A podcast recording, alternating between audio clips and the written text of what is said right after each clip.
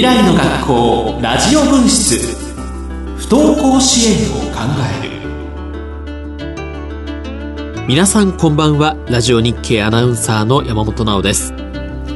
この番組は不登校で悩む子どもたちと保護者の皆さん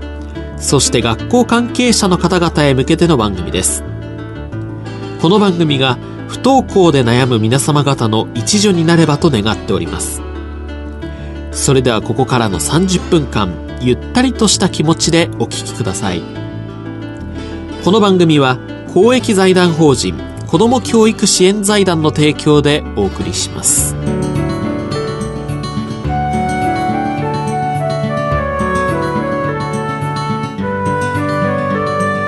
未来の学校ラジオ分室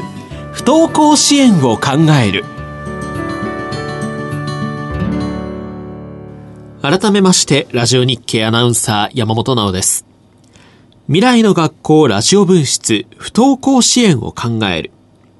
この番組は不登校でお悩みの皆さんに少しでもお役に立てればというラジオ番組です。毎回専門家の講演や子供たちの声などを紹介しています。今年度5回目となる今夜は、不登校を経験した子供の声を聞くというテーマでお送りします。まず前半では、7月1日に東京高田馬場にあります東京大使学園本校で行われたシンポジウムでの体験発表の模様をお聞きいただきます。不登校の児童生徒さんは、次のステップでは学校に通いたい。進学したいけれど学力が心配。進学しても休みがちになりそうで不安といった悩みを抱えている方も多いと聞きます。今回体験発表を行ってくれたのは、中学時代に不登校を経験しながらも、無事高校に入学することのできた生徒さん、お二人です。それでは、女子生徒さん、男子生徒さんの順でお聞きください。私は中学校に上がる時引っ越しをしたので1年生の頃からクラスに馴染めず休みがちでしたが本格的に行けなくなったのは中学校3年の6月くらいでした。学校に行けなくなったきっかけはクラスの人たちから物を隠されたり悪口や無視をされていったことです。中1の時にもこのようなことがあり一度は乗り越えましたが3年でまた同じことが起きるのかという恐怖と苦痛でいけないもう行きたくないと思いました。しかし逆に自分が学校を休んでいることは悪いことだと自分を責め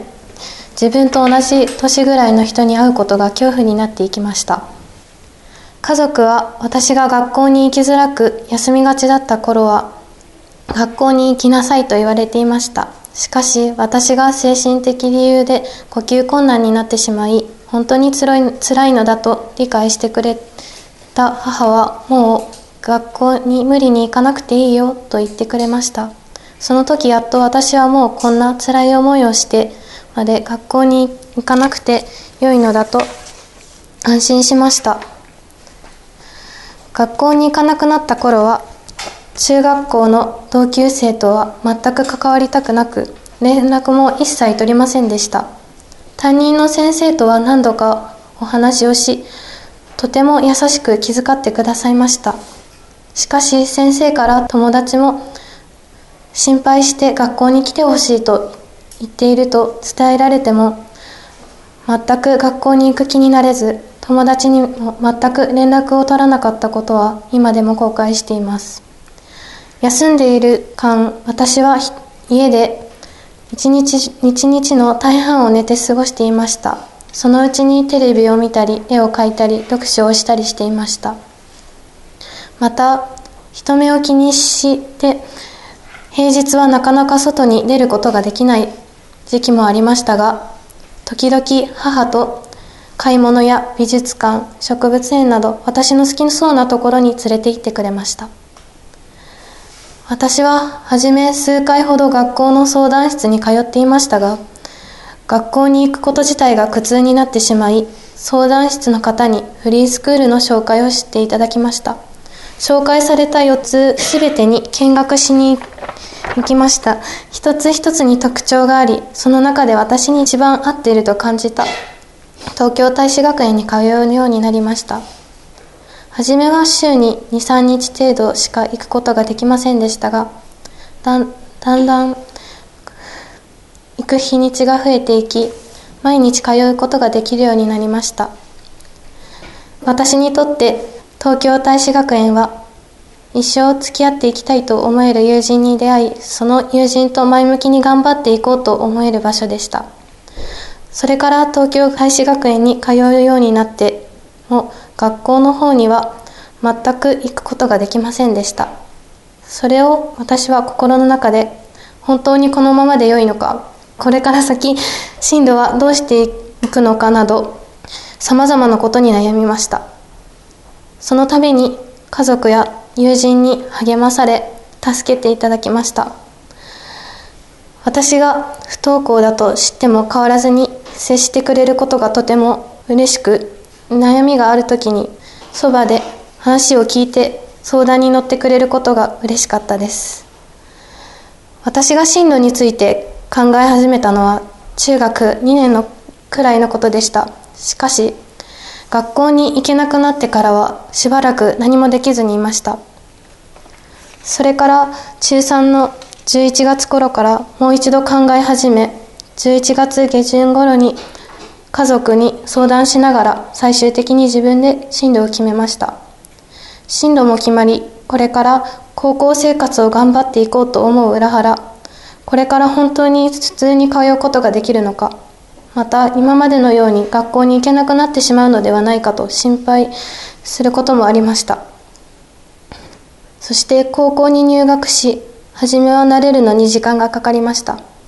休みがちになってしまうこともありましたがだんだんと学校に慣れることができ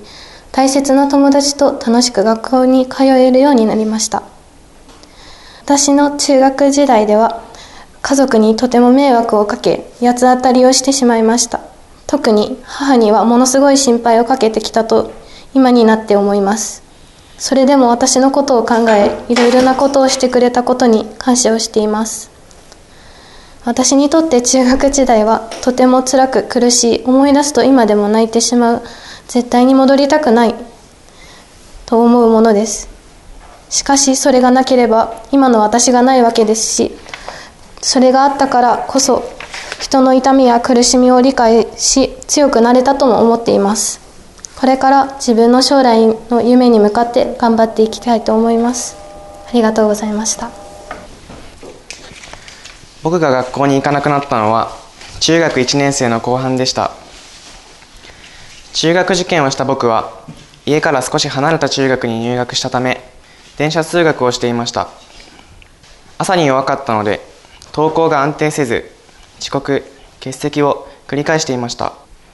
学校に行くのが億劫になってきた頃僕の不登校の一番のきっかけができました。それは友達がいじめを受けていたことでした。僕は中学生の時一人の親友がいました。彼は真面目で人への指摘が多かったため周りから煙たがられていました。ですが意外にもゲームが好きということで気が合い仲良くなりました。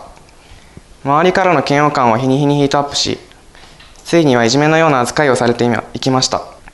しかし彼は全く気にしておらず周りの誰一人もいじめという認識はしていませんでした。そんな環境にいることが限界になり体調不良という言い訳をして学校を休むようになりました。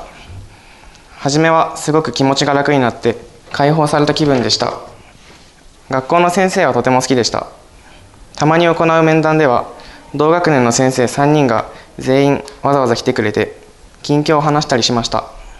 これは親がたまたま見たのですがこのプリントは彼が気にするのかなと言いながら配布物の仕分けまでしてくれていました。その気遣いのおかげで僕も気が楽だったと思います。休んでいる間家ではインターネット付けでタブレットかノートパソコンを必ず身につけているような状態でした。当時はスマートフォンを持っていなかったのでインターネットの使えない外に出ることはほとんどありませんでした。外に出る機会といったら身内の家に行く時か唯一今でも遊ぶ中の友人と会う時ぐらいでした。夜中までゲームなんかをしていたので昼夜は逆転しそのせいで朝は起きれずご飯は1日1食か2食程度でした。体は痩せ細り外に出ていなかったので肌も真っ白になり身内に会うたびに心配されるほどでした。中学2年生になった春に担任の先生の紹介で今日のシンポジウムを主催し財団が運営している東京大使学園という教育支援機関に入りました。初めは休日に東京大使学園の先生とご飯を食べに行って軽く勉強を教えてもらったりお話をしたりしました。家にずっといるととても暇でそろそろ寂しいなと感じてきた頃に東京大使学園に通い始めました。初めはほとんど行けず行っても月1程度でした。3年生になってからは焦りを感じ始め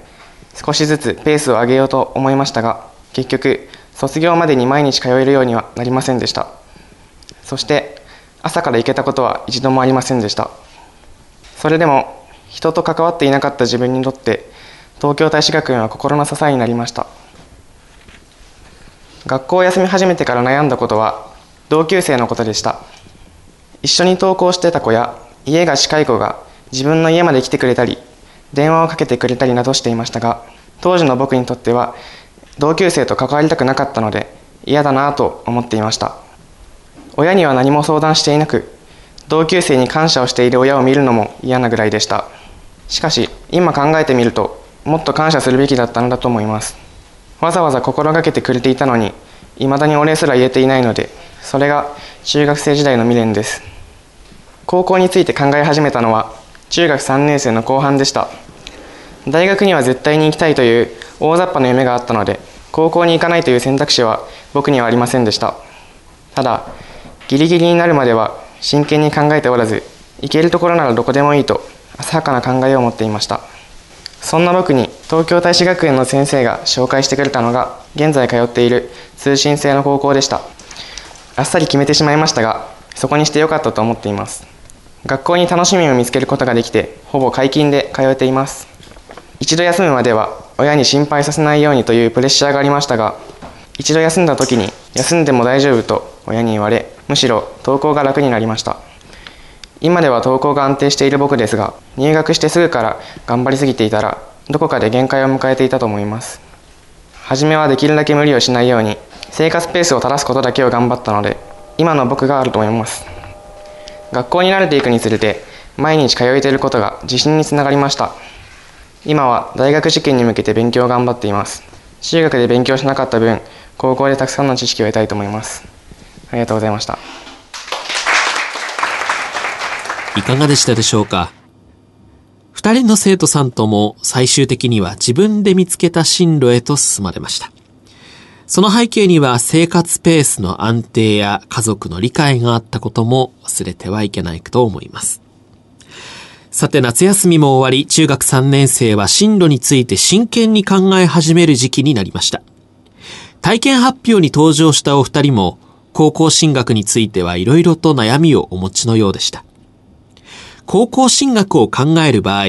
どういうことに注意すればよいか、そのあたりのことを東京大使学園本校まで足を運び、経験豊富な先生方に私自身が伺ってきました。それではお聞きください。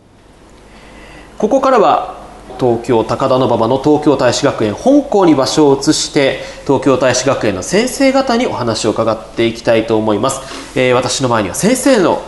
お二方いらしています、えー、まずはあご紹介しましょう。大阪校から足立亮太先生です。よろしくお願いします。よろしくお願いします。続いて仙台校から三谷大輔先生です。よろしくお願いします。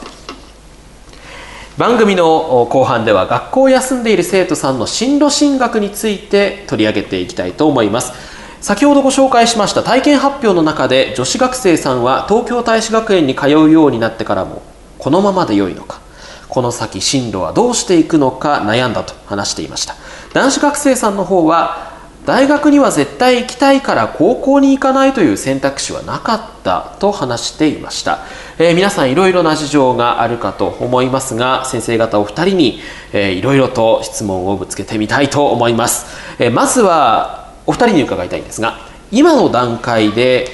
えー、生徒の皆さんご両親の立ち位置でそれからお子さん自身で、えー、やるべきこと今の段階であれば教えていただけますか？はい、えー、進学に関してですけども、あのーやはり、まあ、高校に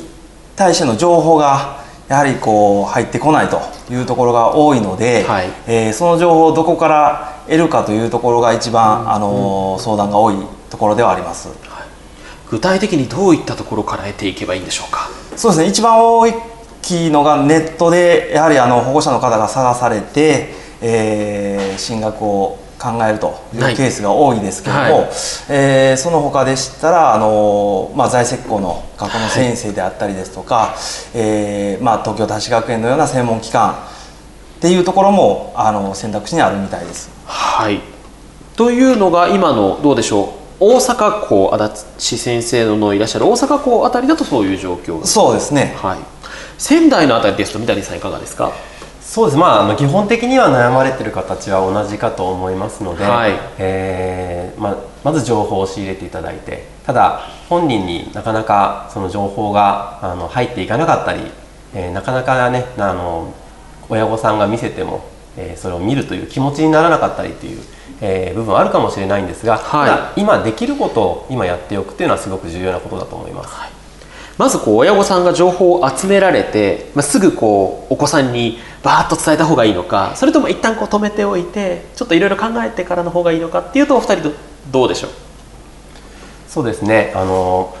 おそらくあの我々が預かっている子たちもそうなんですが、はい。えーみんな進学したいという思いはあるんですね。ただそれを正直に受け止めて、えー親と一緒にこうどうしようかって話し合うそのタイミングっていうのはその子供それぞれなんですね、はい。なので情報提供をしてあげてもいいんですが拒絶したらまたちょっと時間を置いてあげるという親のよあの余裕というのも必要かと思います。ちょっと出方を伺いつつというところですかね。そうです。タイミングだと思います。足立先生いかがですか？そうですね。あのやはり三谷先生もおっしゃったようにこうタイミングっていうのはすごく大事だと思うんですけども、はい。やはりあのご家庭で保護者の方がお子さんを見見られている時に、はいやっぱりこの保護者の方の気持ちっていうのがすごく伝わりやすいところもありますので、はい。やはりあの客観的にあの、まあ、アドバイスを受けたりですとか、はい。そういった形でこうサポートをあの受けられるのも一つかなと思います。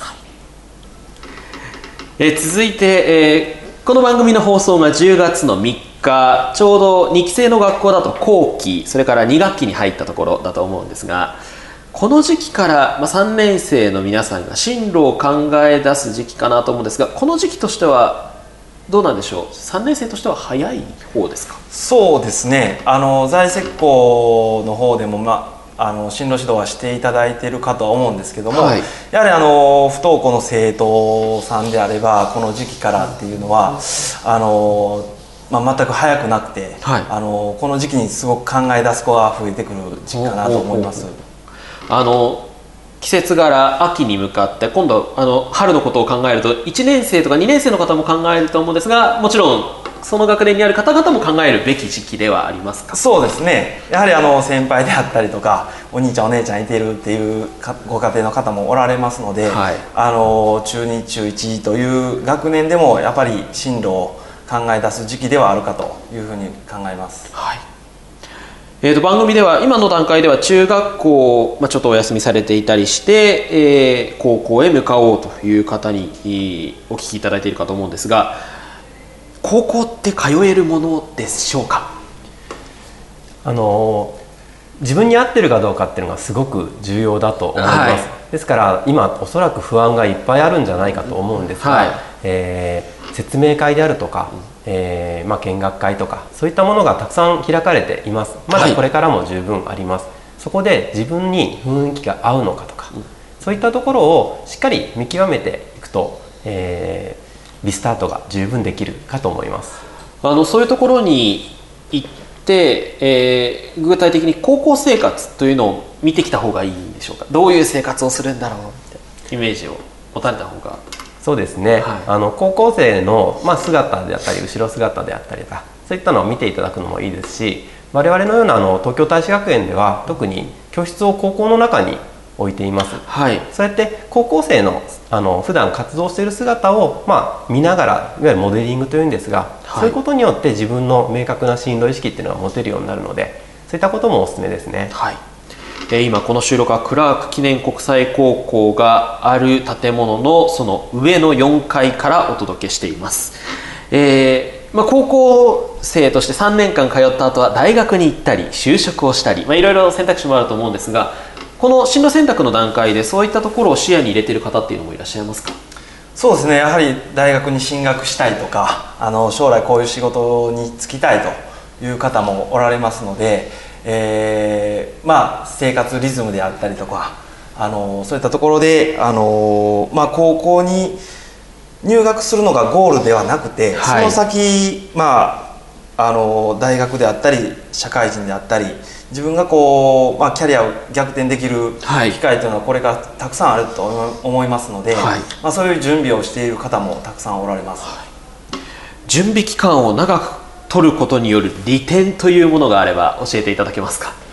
やはりあの学習であるとか、はい。それとも習慣もそうなんですがおそらく今勉強が遅れてるんじゃないかとかそういう不安感の方がはい。大きいと思うんですね、ですから準備期間があれば自分がそのペースに追いついているとか、はい。自分は遅れていなければあの夢を見れるとかそういったところもあると思います。もちろん高等学校で、えーそこの今不足している分をやり直せるという学校もはい。たくさんあるので、そういったところを選んでいくというのも一つ重要なことかと思います。はい、えー東京大使学園全国にあの学校がありまして、えー皆さんお住まいの近くにもあるかと思うんですけれどもそういったところの学習支援もお願い出ていただいた方には受けられるということですかね。そうですね。はい。はい、では続いて、えー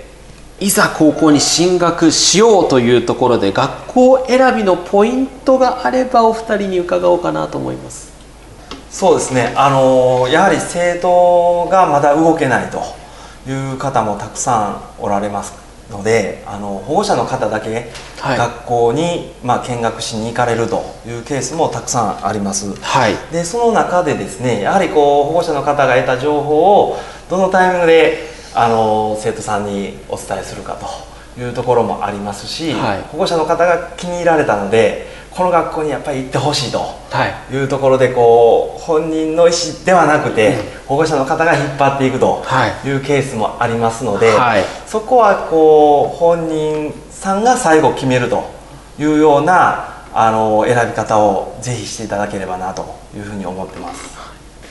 えーそれからですね、えー学校に通えるか、えー実際入学が決まってもその後ちゃんと通えるかってすごく不安があると思うんですね。ですから今できることというのは、えーその学校のペースに合わせた例えば生活リズムを整えるであるとか、えー学校生活に合わせたような、えー生活の、えーまあ見るだけでもいいんですね、はい。学校の活動を見るだけでもいいですし例えば我々の、えー東京大使学園であれば高校生と一緒に学校行事に参加したりすることで、えー学校生活、えーまあ、疑似体験のような形ですけど、はいして高校の心の準備と体体力の準備をしておくってことも重要だと思います。入試をされて合格したらゴールではないのでやはり高校で、えーまあ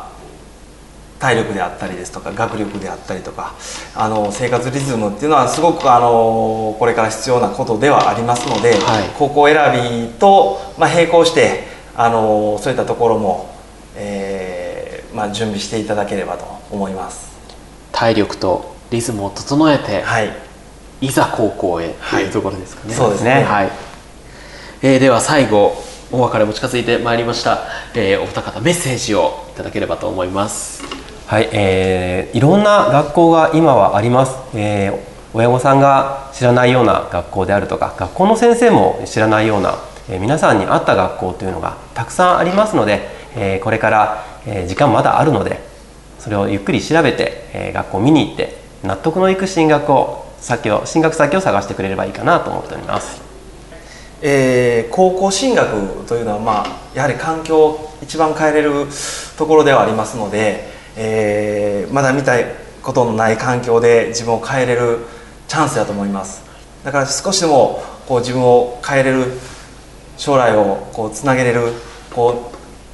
うワクワクした気持ちで、えーぜひ選んでほしいと思います。この時間は東京大使学園の大阪校から足立亮太先生仙台校から三谷大輔先生に来ていただいてお話を伺いました。お二方ありがとうございました。ありがとうございました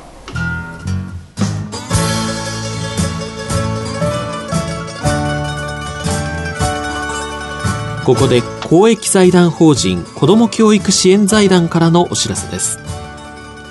10月に東京大使学園で開催される不登校に関する教育シンポジウムのお知らせです。お申し込みくださればどなたでも参加いただけます。北から順番にご紹介します。埼玉校10月28日。柏校10月14日。横浜港10月28日。名古屋港10月28日。京都港10月21日。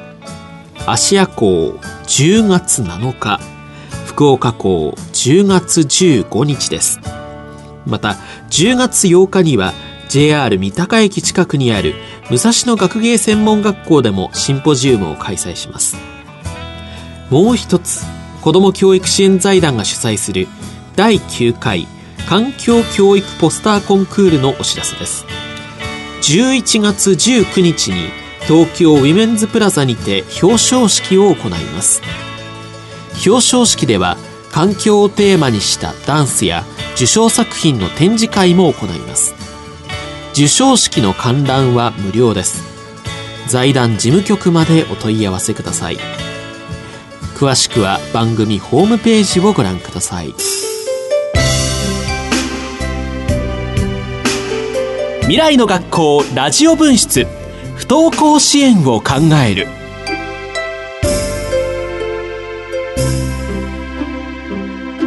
今回の番組はいかがでしたでしょうか？番組の後半では私が東京大使学園本校で経験豊富な先生方にお話を伺いました。お二人の先生と向かい合って、えー番組を収録したんですが目を合わせて話をしました。日頃から先生方は目をしっかりと合わせて生徒の皆さんと話をし考えいろいろと大事にしていらっしゃるんだなということの一端が伝わったような気がしました。